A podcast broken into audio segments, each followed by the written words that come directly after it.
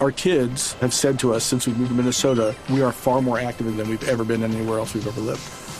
Moving to Minnesota opened up a lot of doors for us. Just this overall sense of community, the values that, you know, Minnesotans have. It's a real accepting, loving community, especially with two young kids. See why CNBC ranks Minnesota number four best state to live and work. A great place to work, an even better place to live. ExploreMinnesota.com slash live. Momento para nuestra sección. Por algo será. Don Álvaro Forero, el tema de la corrupción, sí en Colombia, o de Brecht, en las campañas políticas, filtrada la corrupción en muchos sectores de la vida nacional, pero internacionalmente también la corrupción es noticia. Hoy el Papa Francisco habló de corrupción en el Vaticano. Está metido en todas partes ese tema. Es un cáncer de la sociedad, don Álvaro. En toda actividad humana y en todo grupo humano habrá siempre violencia eh, y corrupción. Lo que se puede hacer es tratar de reducirla, controlarla, tratar de no generar estímulos. El problema, por ejemplo, de la sociedad colombiana es que hay muchos estímulos, una cultura que la valida y casi que cero controles para combatirla. Pero sí es lógico preguntarse por qué en el Vaticano hay corrupción. Y la respuesta es muy sencilla. Además de una entidad religiosa, el Vaticano es un Estado y ha sido un grupo de poder. Y donde hay poder y donde hay comunidades humanas, pues se dan factores humanos y la corrupción es uno de ellos.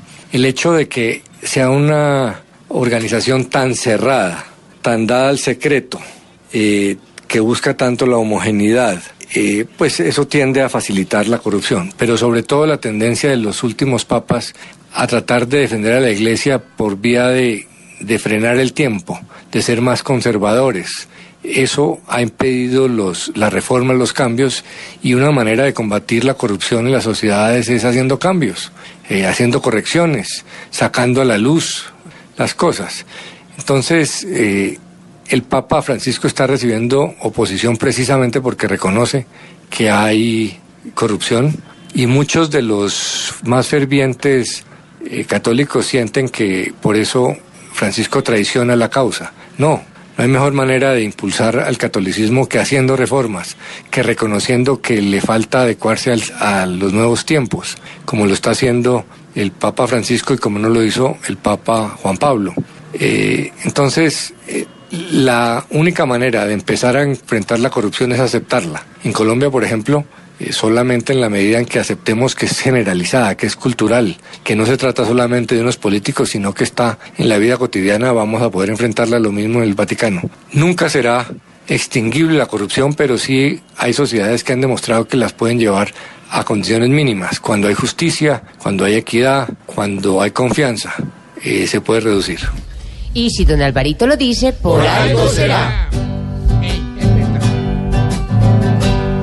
Realmente es inevitable, pues si hay población, habrá corrupción. Solamente es ponerle cuidado y más atención al que es comelón. Es muy triste que hasta nuestros próceres en su sillón busquen su porción. Si el corrupto aquí ya es su producto, por algo será. Por algo será. Por algo será. Por algo será. Por algo será. Si esta raza nos llena la taza, por algo será.